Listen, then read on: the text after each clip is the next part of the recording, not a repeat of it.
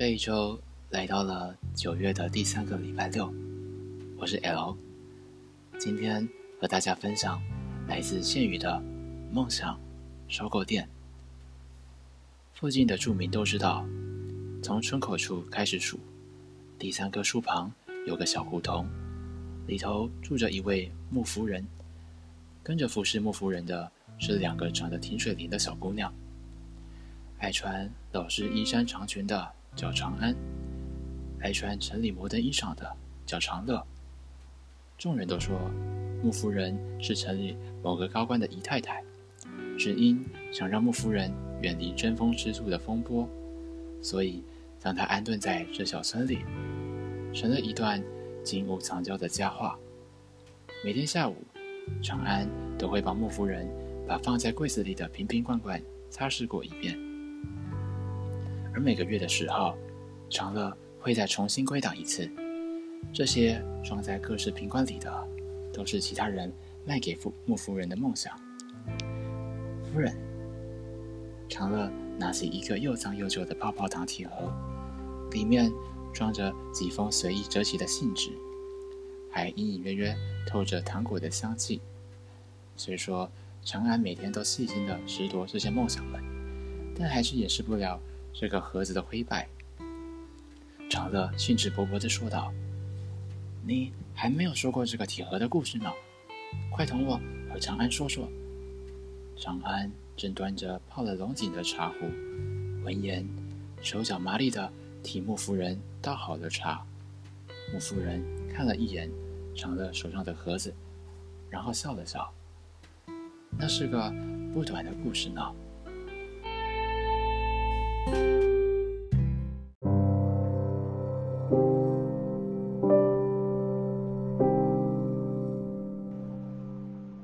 附近龙蛇杂树，什么样的人都有，自然也带动了经济的发展。港口前最大的那一条街道上，开了许多的商店，有吃的、穿的，各式好玩的。而顾生就是在这条港前街的。军方特约茶室里工作，顾生是茶室里最漂亮的姑娘，烫着卷得有棱有角的实心发型，穿着镇上老师傅定做的最新旗袍，手上拿的是郭阳的蕾丝花伞，把每一个路过的男人都给看花了眼。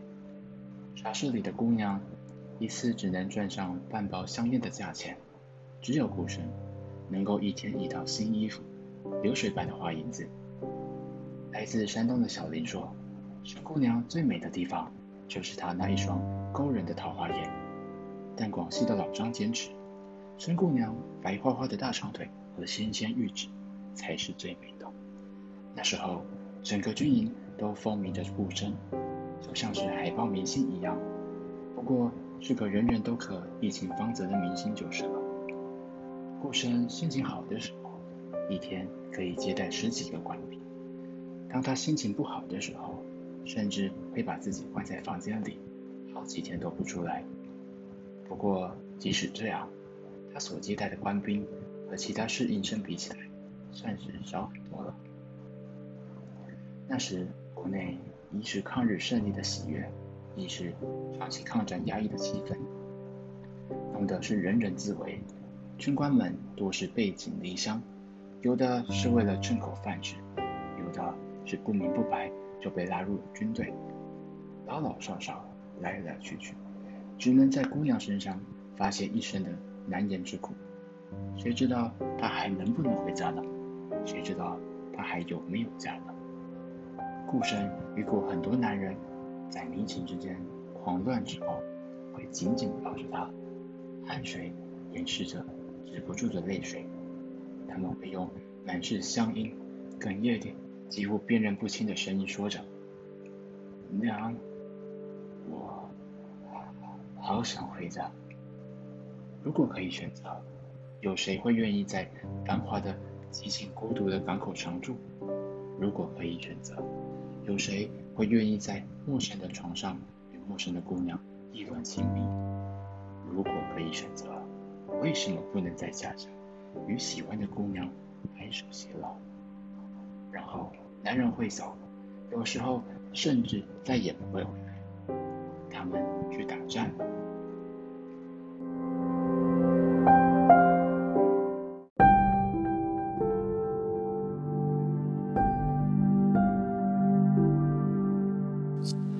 顾生经常为这些仅有一面之缘的男人们伤心，也经常为人尽可夫的自己伤心。顾生会想，这些男人死之前会想起他吗？那个像是海豹明星一样的沈姑娘。后来，顾生遇到了许褚。许褚是个蠢蠢笨笨的大头兵，一身又脏又皱、不太合身的军服，穿在他身上。没有半分笔挺的味道，大概是被老兵欺负，付了大把的钱进了顾生的房，却傻愣愣的站在门口，呆呆地看着他。顾生坐在床上，拍了拍身旁的位子：“来吧，你只有二十分钟。”哦，徐楚战战兢兢地走到顾生的旁边坐下，正襟危坐。双手握拳，规矩地摆在膝头。徐楚正视前方，顾生凑了过去，离他极近，才发现他不明显的颤抖。顾生笑了出来，几乎是开怀大笑，笑得倒在床上滚来滚去。徐楚吓得也不敢坐了，他跳了起来，不知所措地看着笑得夸张的顾生。整个房里洒满了顾生银铃似清脆的笑声。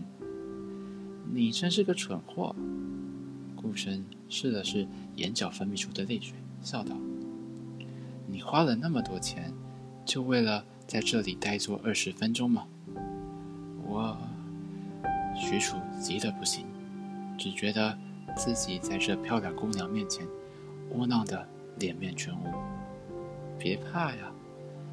顾生从床上爬了起来，跪在床上，拉住了站在床边许褚无措的双手。交了这么些学费，还不就是让我教你吗？许褚本想拒绝，但是他低头便看见顾生妩媚的眉眼，藏在睫毛底下闪着亮光的双眼，握着自己双手的纤纤玉指，如此温柔。如此脆弱，许褚突然不颤抖了。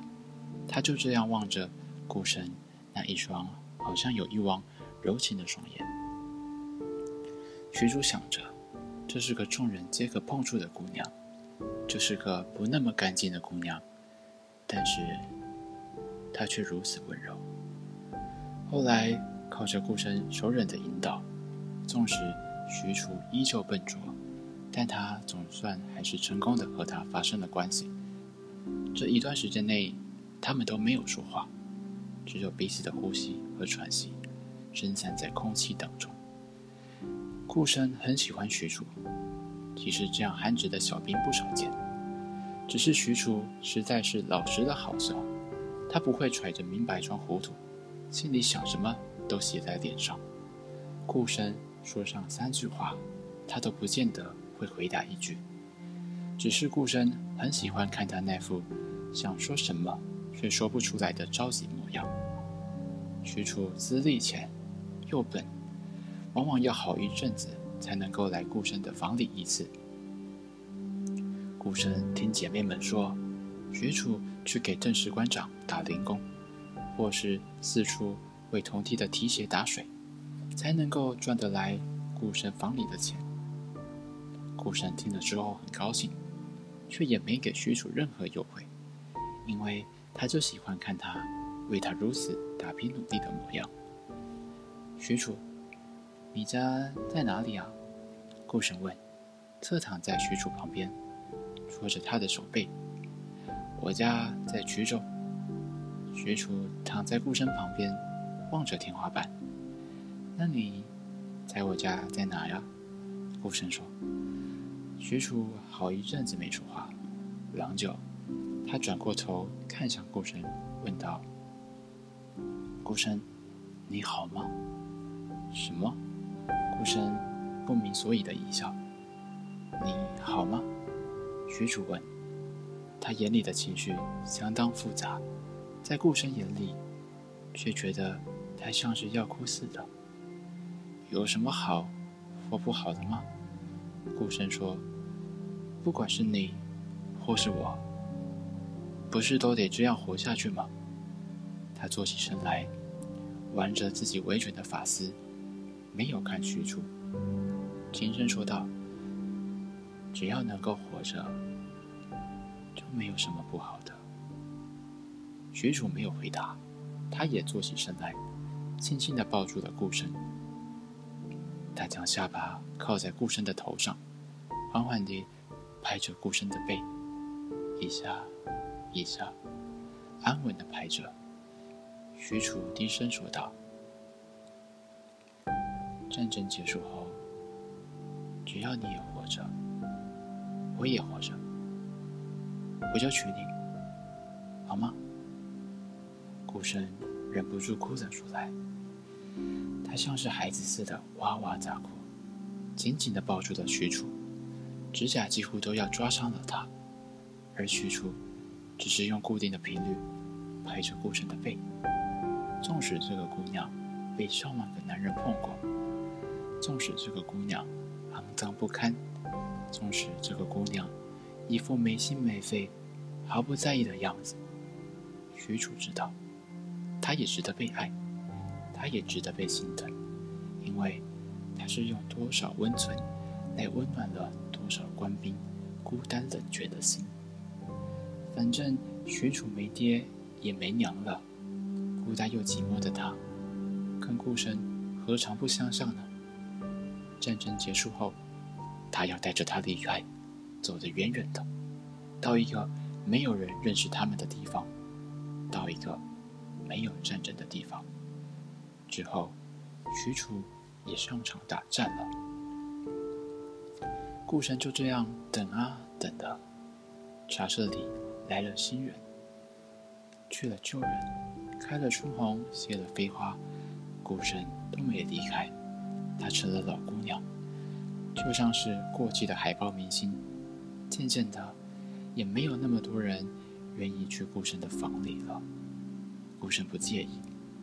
他只是成天都守着那一台老旧的收音机，双手抱膝坐在床上。战争打赢了吗？他们要回来了吗？学楚还活着吗？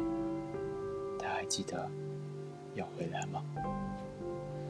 顾生的一天多了很多空闲的时间。以前是他愿意一个人带着不解渴，现在是他不得已，只得一个人。待在房间里，一闲下来，他就爱胡思乱想。于是他开始写信，写信给许褚，总是写些无关紧要的小事情，从来都无关思念或是爱慕，只是一笔一画的，都是刻骨的情谊。夜深人静的时候，顾生会无声的哭泣。年岁愈发大了，就愈发感觉这夜晚的凄凉。他就这样面对着窗户，看着窗外闪闪发亮的霓虹灯，听着门外男男女女的笑骂声，一夜无眠。顾生心里有一幅画，是许褚和他，在衢州的某个小房间里相拥而眠。顾生从没去过衢州，但是在他的心里，那像是天堂。多少年过去了，顾生已经记不清楚了。或许是他不愿意去记吧。战争终于结束了，但许褚还是没回来。顾生的行囊少得可怜，他那些实心衣裳和洋玩意儿，早就老旧的，没人愿意再多看一眼。他离去时，只带了一个泡泡糖铁盒，里面装满了写给许褚的信。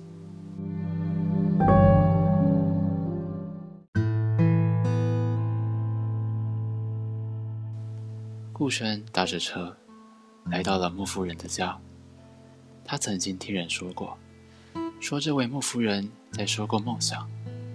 顾生已经不想再等了，他也不想保留这份接近荒谬的梦想。距离穆夫人的家只有几步之遥，顾生却突然犹豫了起来。他抱着泡泡糖铁盒，心里只觉得绝望。他之后该怎么熬过漫漫长夜？他该如何活在这寒冷的世间？他还能等谁？请进吧。穆夫人的声音打断了顾生的犹疑。他慌张地抬起头来，只见穆夫人站在门口，朝顾生笑了笑：“卖了吧，卖了吧。”这段本来就没有结果的爱情。顾生神色复杂的看着手上的铁盒。过了许久，他像是下定决心一样，走上前去，将泡泡糖铁盒交到穆夫人手里。没等穆夫人开口说话，顾生转身就走。罢了，让其他人来保管这个梦想吧，一个没有战争、没有孤单的梦想。长安，你觉得顾生最后去哪里了呢？长乐还念念不忘今天早上莫夫人讲的故事。他躺在床上，小声地问着躺在旁边的长安：“去一个没有人认识他，也没有战争的地方。”长安说：“衢州吗？”长乐问：“天堂吧。”长安说。